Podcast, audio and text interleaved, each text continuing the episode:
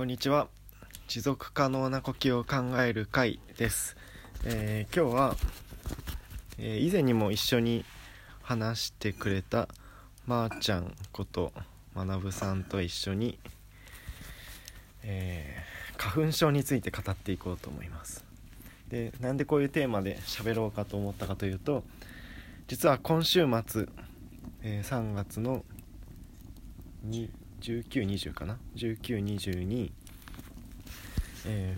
2人でやっている。2人本当はもう1人一緒のメンバーでやっている自然体研究所というまあちっちゃい組織のイベントとして花粉症リトリートというのを滞在型のイベントでやります。1泊2日で花粉症リトリート花粉症卒業森のセラピー。っていうタイトルのイベントをやります。でまあそういうイベントをやろうと思ったのはもうここ4年ぐらいかな。一緒に取り組んでいる、まあ花粉症に限らず体の症状を、まあ、心にアプローチすることで治していくっていうマインドボディヒーリングって僕らは呼んでるんだけどっていう手法をまあまー、ちゃんが自身の腰痛ぎっくり腰か。ぎっくり腰の経験から始まってそれを花粉症にも応用していったっていう経緯から僕も多分4年ぐらい前に初めてそれを教わってで一緒に試しながら花粉症持ちの僕ら2人がある程度それをうまく乗りこなしたりでもなんだかやっぱり症状が出ちゃったりみたいな葛藤を繰り返しながらもなんとなく花粉症と楽しく付き合っていくみたいなことができるんじゃないかなっていうのを、えーいろんな人にも味わってもらいたくてこんなイベントをやってるところです。でこのイベントが今日が10収録してるのが15日なのでもうすぐイベントの日が近づいてきて実際僕らこの数日間結構くしゃみしてるんですよね。っていうなんか事情もありながら改めてなんか花粉症あるいは症状って何なのかなみたいなところを2人で喋っていきたいと思います。はいよろしくお願いします、はい、よろしくお願いします。前置きが長くなりましたけどちょっとなんか基礎知識的にまあ本当に症状を治そうと思ったら4時間ぐらいの講座を受けてもらった方がいいんだけどそれをなんか実際にあるじゃない？その花粉症なんですっていう人を前にしてあと10分ぐらいしかこの人と話できないけど、うん。何かしら伝えるとしたらうん、なんだろうみたいな悩みってあると思うんだけど結構最近それはまーちゃんはうまくできてる気がするんだけどどんなことを伝えてますか？はい、まー、ちゃんこと小松学です。はい。えーと、そうだね。なんか花粉症は僕すごくあの苦しんだ過去があって、もう小学校5年生ぐらいから早いね。花粉症って言われちゃって、うん。もうずーっとあのそれこそ今45だから30年以上うん。花粉症だった、もう30年もう花粉症じゃないから、うん。まあ、30年近く花粉症だったんだけど、はいはい。本当に僕自然農もやっててうん。この春あの3月2月から4月にかけてじゃがいも植えたりなんか田んぼの準備したりとか本当にやること山ほどあるのにあの本当ゴーグルをつけてうん。あの防塵マスクをつけて、うん。うん、もう花粉が入るととにかく体の機能が止まっちゃうからなんかとにかく花粉を避けたい。うん。でありありとあらゆるなんか自然療法っぽいお茶飲んだりとか、うん。なんかやってきたんだけど、うん。あのまあ本当まとちゃんが言ったようにぎっくり腰治せるやり方で、応用して花粉症にも対応できたから、うん。あの今はあの全くマスクもゴーグルもつけずに花粉を、あの何にも気にせず花粉を吸う吸うことをあの気にしないでうん。暮らしててまあでもうまくいく時もあれば、今日とか昨日とかもくしゃみいっぱい出てあの症状はまあゼロになるわけじゃないけどう、ん。でもマスクをしなくてもいい良くなったっていうのはうん最高に気持ちよくて、うん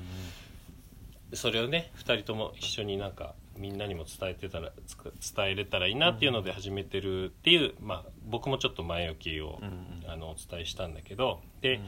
それが、うん。な防塵マスクをしなくよくなっただけでその多少くしゃみが出るにしても、うん、それだけでもすごい変化だよね。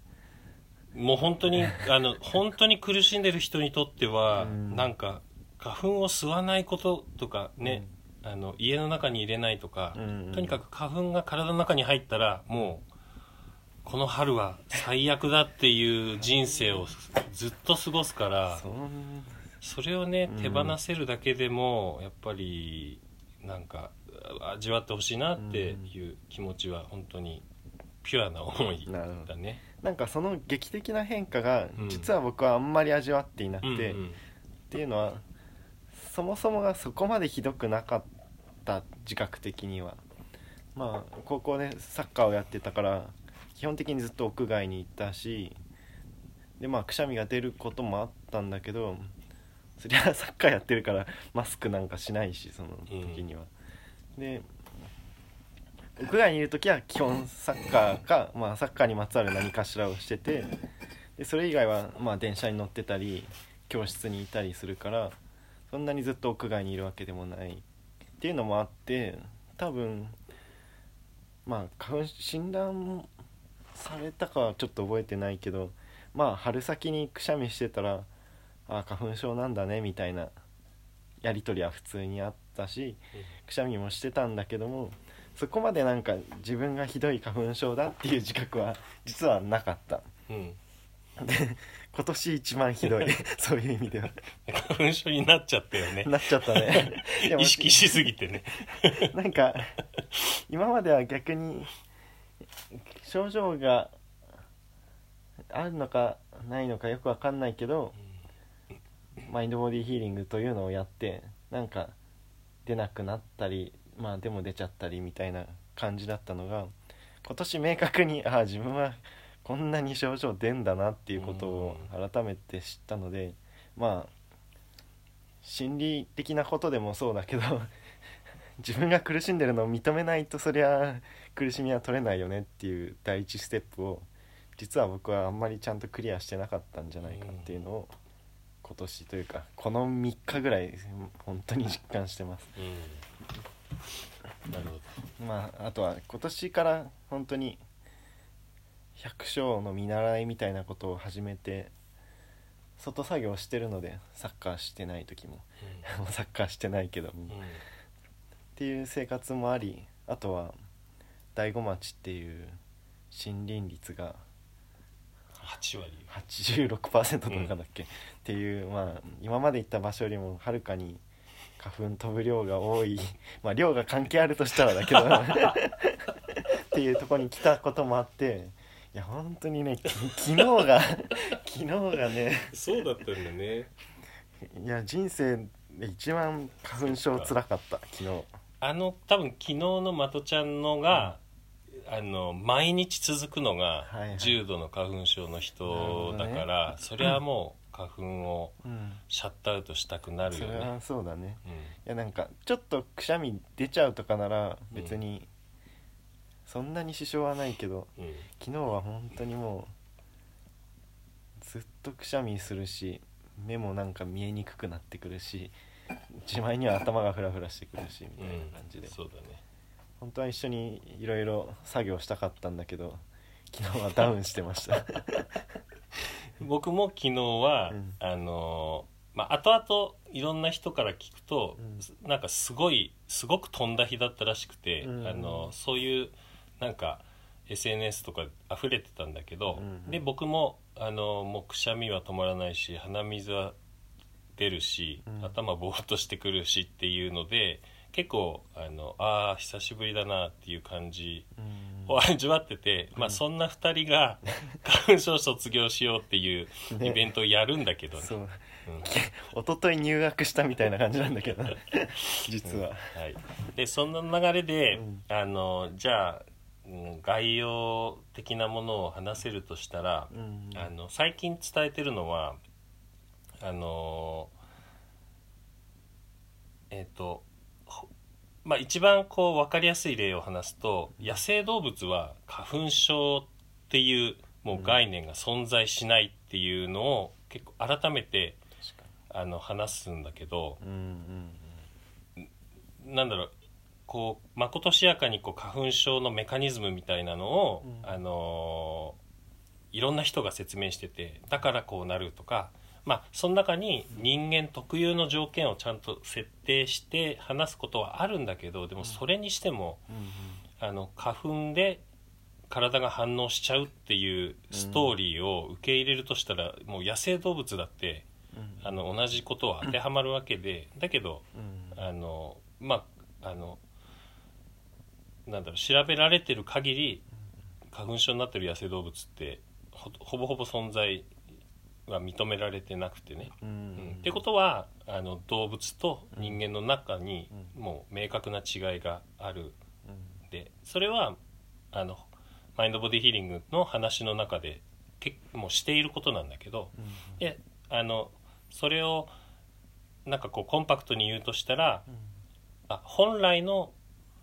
人間とし動物としての人間としてこう生まれ持ったあの生き生きとしたこう気持ちとかあのなんだろう。体から溢れてくるようなこう本当の気持ちとかを100%それをあの自分で感じ取って表現できていて暮らしているかっていうとうん。きっともうどんな人でもそその100%そのままうん。あるがままに生きている人はいないはずでうん。そのあの状態というかあのそういう設定条件にいる人間が何か症状をこう出すことでその状態を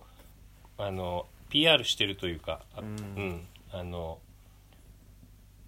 本来の自分じゃないよっていう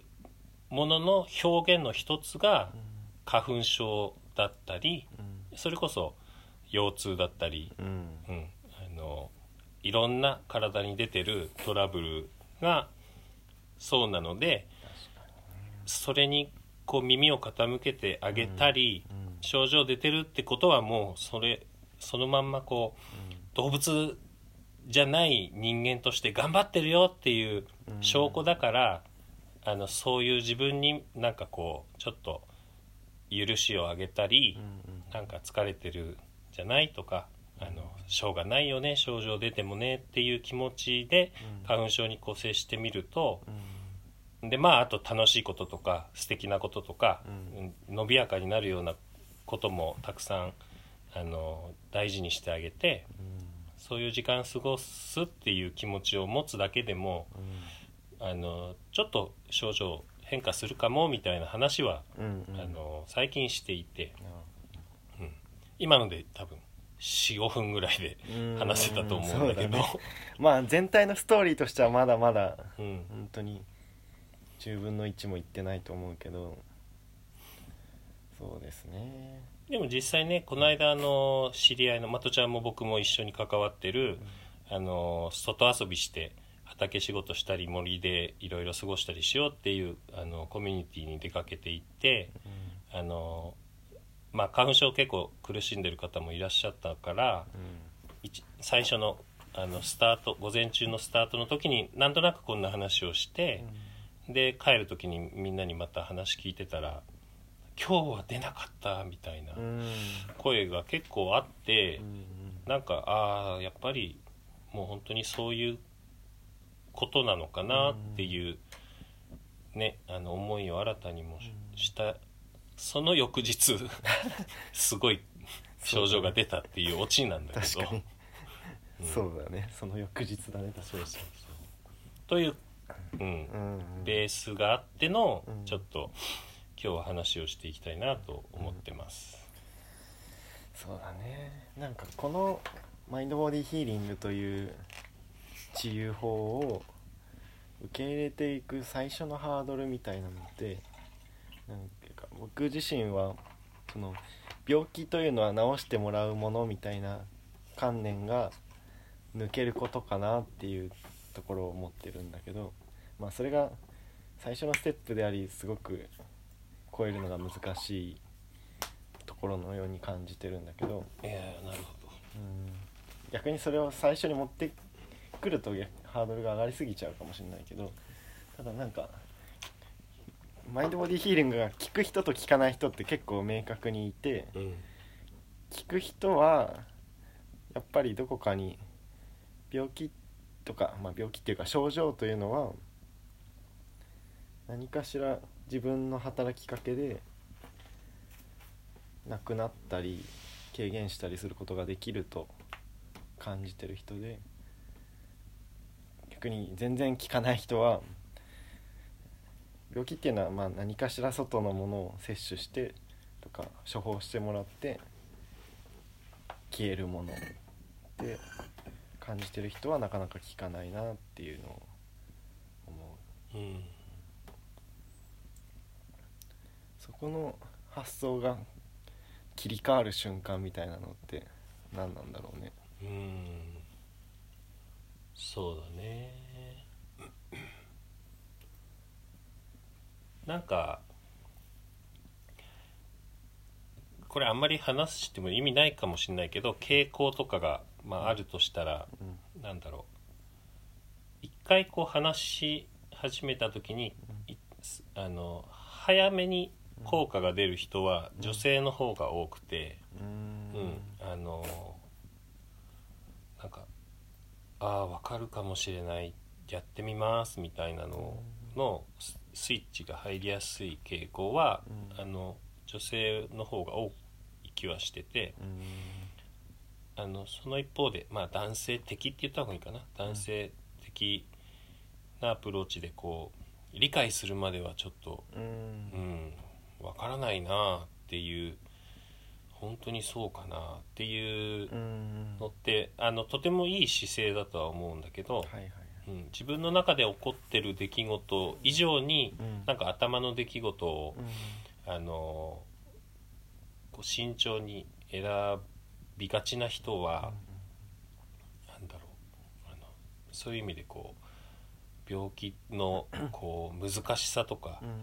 体の難しさもあの頭にあるせいで、そんなことで症状が治るなんてちょっとにわかに信じがたいなっていうのは確かに確かに。とてもあの一面うん。いい、あの姿勢だとは思うけどう、あのそれが邪魔をしてはい。体のありようそのものうにん。耳を傾けづらさが、うん。あの備わ備わっちゃってるうん面もあるかなと思うんいやーなんか確かに自分もそうだわ。なんていうか症状になんていうんだろうな。対処できるみたいな時とできない時が確実にあって。で今年の花粉症シーズン基本的に僕は全然できてなくて。でその時の自分の傾向今言ってもらって思ったのはなんかこの マインドボディヒーリングが説明する体と頭の関係とか体と心の関係のモデルの正しさとか。で仮にこういう人間がこういう体と心の関係を結んじゃってるとしたら人間ってどういう生き方に進んでったらいいんだろうなみたいなことばっかり考えちゃって なんかね自分の症状をちょっと一旦そこを軽減してあげるっていうところにあんまりフォーカスしてなかったりっていうことがあることに気づいたうん。今、で僕の場合なんかそれを自分のヨガの実践と合わせてなんか組み合わせて探求しようとしたりっていう厄介な性質があるから あのマインドボディヒーリングの中でイヤチェックっていうワーク的なのがあって、まあ、5分ぐらいかけてて心に浮かぶ例えば今日嫌だったことみたいなのをひたすら書き出していくっていうワークがあるんですけど書き出すっていうのもある意味素直さが必要でうん。そうだね。なんていうか一旦ちょっと効果あるかわかんないけどやってみるっていう姿勢がすごく必要なんですけど考えてみたら僕それやってないんですよねこの春。でそれをやる代わりになんかヨガの中の瞑想で自分の心の中のざわめきをスキャンしていくみたいなことはやってて ですそっちで何とかしようとするみたいなのは なんかやってんだけどうんなんかそれはちょっとだいぶレベルが高いことをやろうとしすぎていておそらく。あの症状を緩和するっていうことに特化するんだったらすごい難易度が高い道をわざわざ通っちゃってるっていうことをさっきまあちゃんと話してて気づきました。でこの収録をするちょっと前に2人で一緒にそのイヤチェックっていうのを5分やってああやっぱりいいもんだなっていいもんだなっていうのをうん。再確認したところです。うん。素直さですね。そうね。あのちょっとその話で思い出した、うん。あの参加者が一人いて うん。なんかね、奥様がすちょっとこうすごく調子を崩されてるから、なんかもう夫婦でマインドボディヒーリングをちょっと受けてみたいですって言ってお家にまああの招いていただいて、うん。出張でうん。そのごご夫婦にしたんだけど、で旦那様もあのそのいわゆる持病的な症状はいくつかまああって、ううんんそれもまあ治せたらいいなみたいな話をしてたんだけど、うん。だから一緒にやったの。そしたらね、イヤチェックとかやった時に5分間まあワークだと、まあ、講義だと10分計10分やったりするんだけど、結構衝撃的でなんかいやー嫌はなかったですねみたいな。あの、うん、一生懸命考えたんだけど僕はなんかそうだなあまあほとんどが、うん、そんなことはないですねみたいにおっしゃっちゃってて。なるほど、でもうこの人は無理だなって思ったんだけどその時に。うんうんでまあ理論上その無意識に嫌が溜まってない状態っていうのはちょっとこうありえなくて、うんうんうん。あのストレスっていうのは野生動物でもこう必ず存在するから、うん感覚がある人だったら必ず存在しちゃうのがストレスっていうものなので,、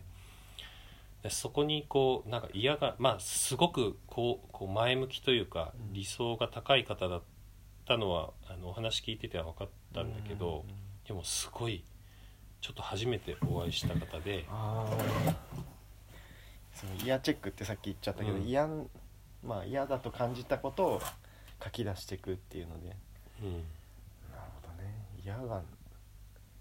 ないか。うん。す素直になれないっていうところうん。が根本だけど、うん。でもなんかうん。すごく大変だなってその時思っちゃったの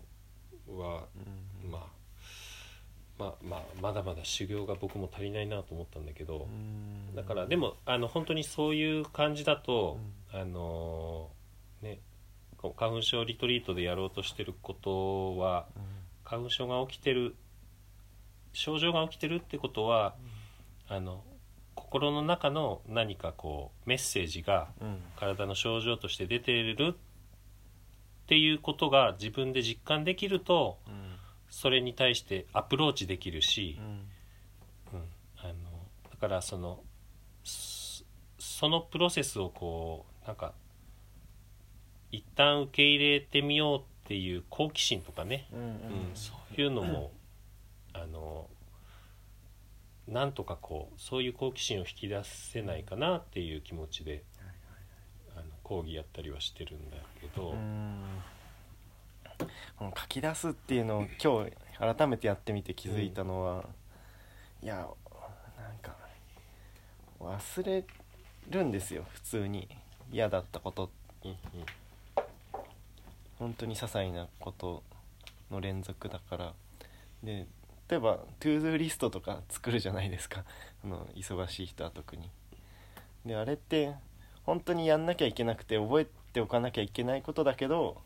覚えきれないから書くのであって。で覚えておかなきゃいけないことですら覚えられないんだから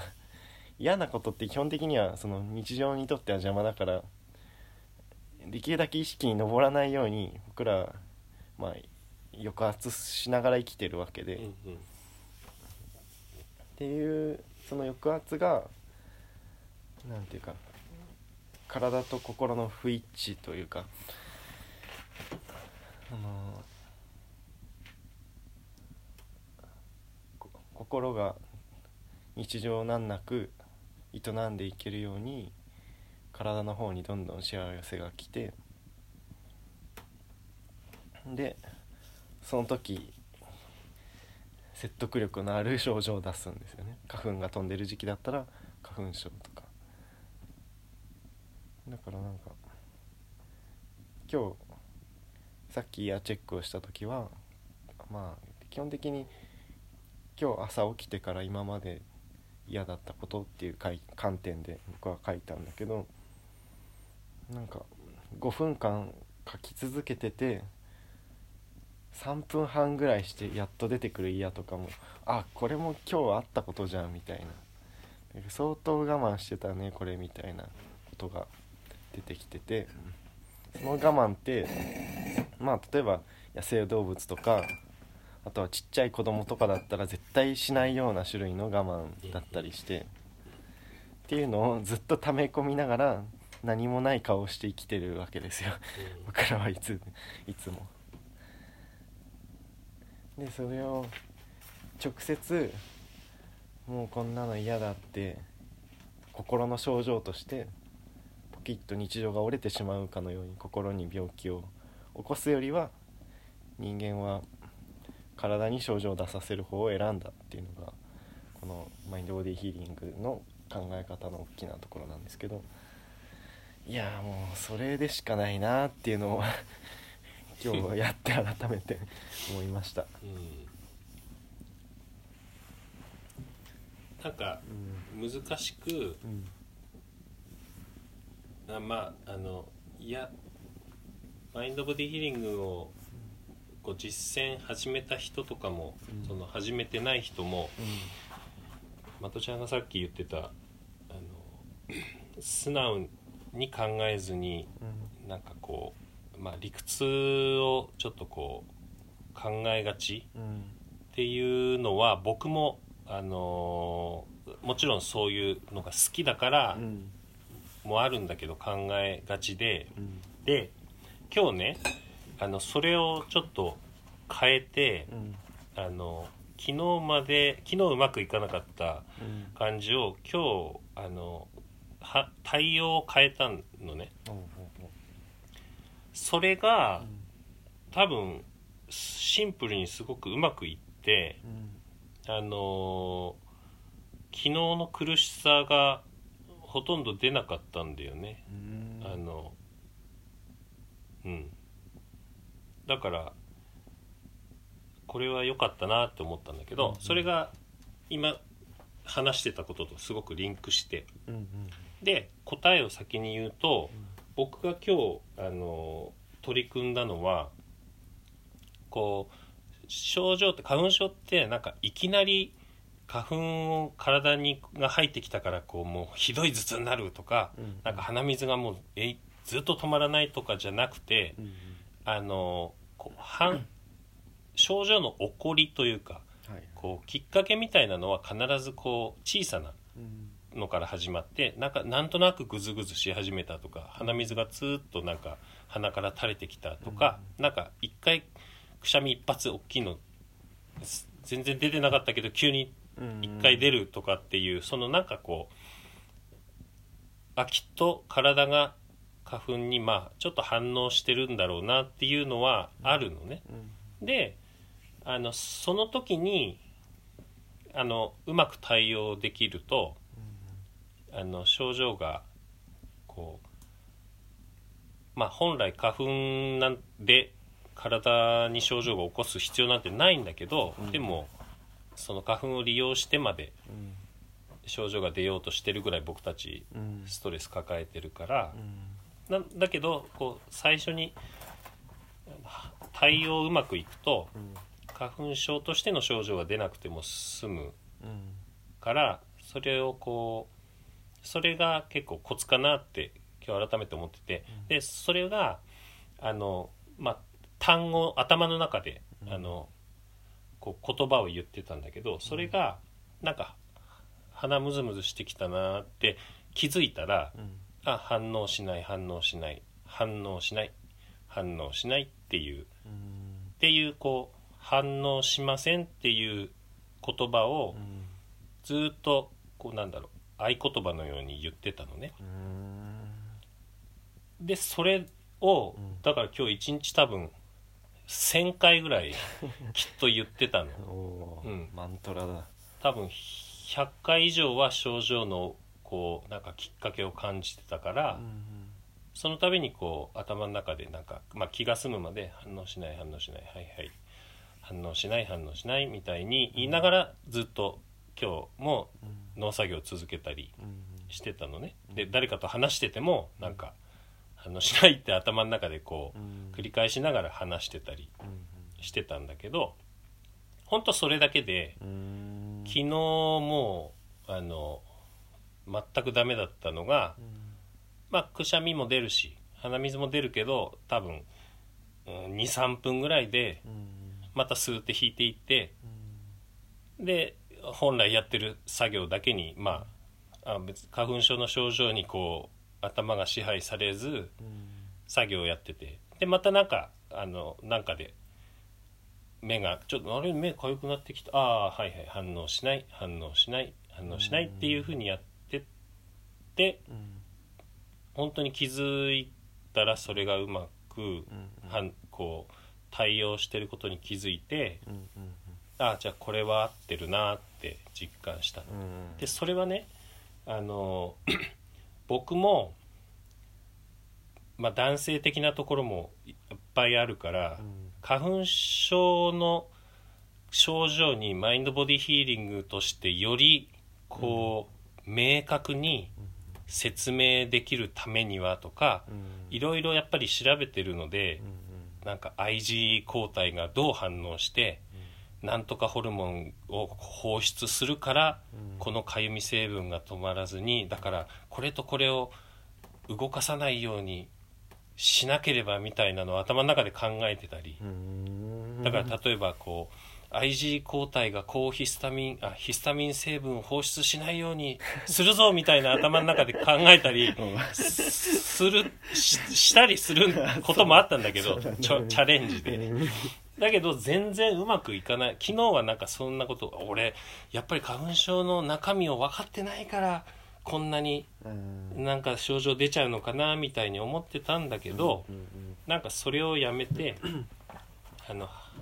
花粉は入ってきてもいい。うんだけどあの反応しないっていう風に自分をちゃんと導いてあげてで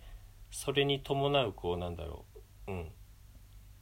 嫌な嫌なことを押し込めてるようなこときっとあったよねっていうのもす無意識にちゃんとセットでうん語りかけてあげてうんだから大丈夫っていうその最後は反応しない反応しないだから大丈夫っていううん。のでこう自分をこう常にこううん。キープしてあげた時にすごくうまくいってい現時点ではこれかなって今思ったんだよね。うん。なんか聞きながらそういう方面になんていうか素養のある人はなんか仏教の修行僧ですかみたいに感じた人もいるかもしれないけどなんか反応しない練習っていうね仏教書が結構えーそうなんだ。流行ったんだよね。知らないあそう、うん、まあそれはその怒りとかえー。その感情的な方だけど、なんかうんなんか言われても反応しないみたいな。だけどなんて言うんだろうな。でそれを追求したければしてもいいんですよ。僕みたいに。うんうんなんだけどまあ僕がこの春盛大に症状を出しまくって今気づいてることはとりあえず症状を抑えるっていうことに特化するんならその例えばストレスがかからないような生活をするとかそもそも何て言うか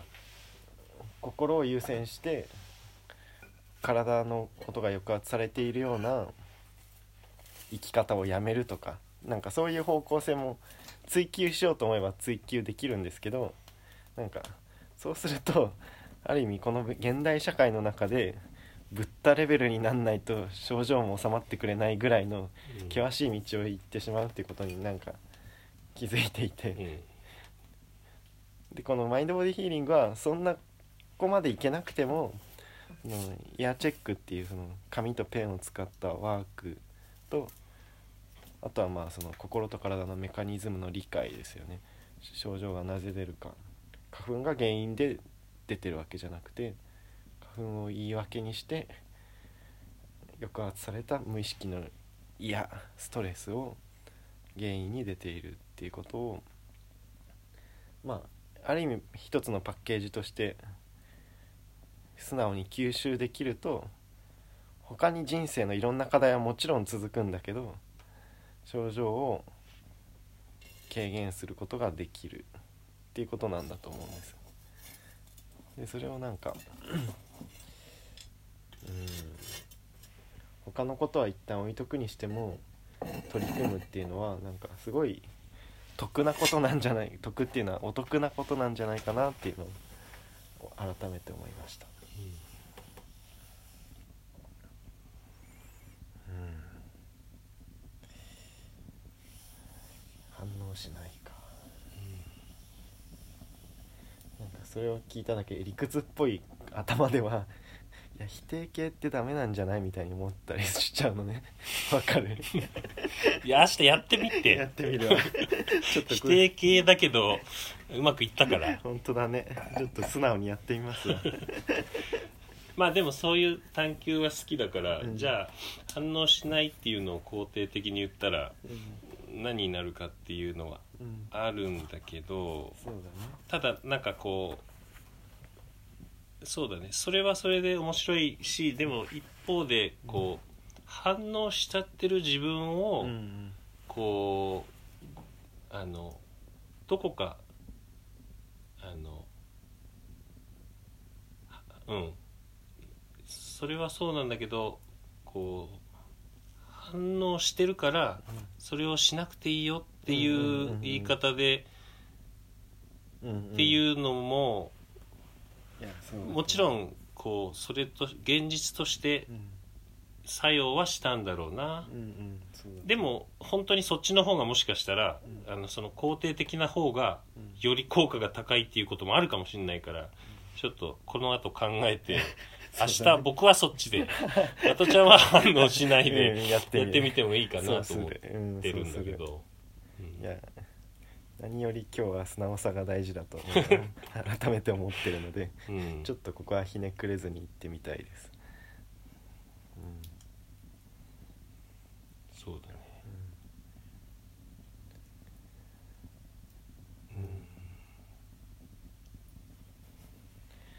まあちょっと40分ぐらい喋ってるので一旦締めてもいいかなと思うんだけど、うん。何か、いやなんかさうん。昨日で夜もあの今日と同じように、うん。あの2人で火を囲んでうん。時間過ごしてたんだけどう、んなんかずっときっと花粉症の症状をなんとなく引きずってて、うん。2人ともこう本調子じゃなくて、うん。なんか過ごしてた気がするの。確かにそう。で今日僕本当に何だろう。症状がほとんど出てなくてうん。心地よくてうん。なんかこんだけ心地いいとうん。やっぱこう忘れちゃうなっていうなんか なんていうの？こう伝える伝えるこうあの時間を提供する側に時々立つものとしてはいはいなんかこう忘れちゃうとダメだなっていうのも思い出して今回。症状の辛さを？そう症状の辛さを。だから昨日はいすごく辛かったのはうん。あのとっても良かったしでも今日ですらうん。なんかこんなに僕今楽でうん。なんかつい楽な感じをうん。味わい尽くしちゃいすぎ過ぎちゃうところがあってうんうん。なんかこうもどかしさもあるというなんて言ったらいいんだろうこうあのね花粉症の症状が出てる人はさ、ちょっとムカつくじゃない、うん。なんか。いや本当に、うん。ここ2日結構 気分悪いもん。そうなんだよね。そうだからさなんかムカつかせたいわけでは本当にそんなの全然なくて、うん。あのああこれ僕の今日の昨日を経てのこの僕のうん。この感じって本当にやっぱりやっててよかったって思うから、うんそのエッセンスだけでもねうん。なんかこうあの伝わったらいいなってね。思ってます、うんいやさっきその2人でこの収録の前にイヤーチェックをした後に普段はあんまりやんないんだけどそのいいことチェックもしようっていう話で3分ぐらいやったんだけどなんかそれも僕はすごい良かったなと思っよかったて、ね。よかった、うん。なんかそれはまたこの症状が出る出ないとあんまり関係ないかもしれないけどうーんその日常でなんだかんだいろいろあるし大変だし忙しいけど今日こんなにいいことあったんだっていうのが例えばご飯が美味しかったとか子供たちが可愛かったとか月も星も綺麗だとかなんかっていうのをこうやって収録に吹き込むだけだとすごい陳腐なんだけど。実感するんだよねなんそうそうか書いてるとね。本当まあなんだかんだ言っても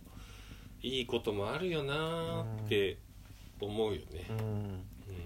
でそれをより思わせてくれるのが症状のない体だと思うから、うん。そうだね。でそのし花粉症リトリートっていう今週末のイベントでは2日目に森の中を歩いてそしてヨガをしてっていうのもメニューとしては用意していてなんかそれを本当に恐れることなく思いっきり気持ちよく森の中歩いてヨガで思いっきり呼吸してっていう時間をなんか過ごせることを楽しみにしてます。うん。いやでも想像するとムズムズしてくる 自分もいるのが面白いな。うんそうだね。うん、うん、まあでも反応しないって、うんうん。あの今も言ってあげたんだけど。いいですね。うん。はい。いやそんな感じで今週末やりますので土日空いてて大子町に来られるっていう方は今からでもぜひ申し込んでください。で今回来れなくてもあの結構単発でいろいろオンラインでもうん。最近は開催してますので、はい。興味がある方はご連絡ください。ではでは今日はこの辺にします。どうもありがとうございました。ありがとうございました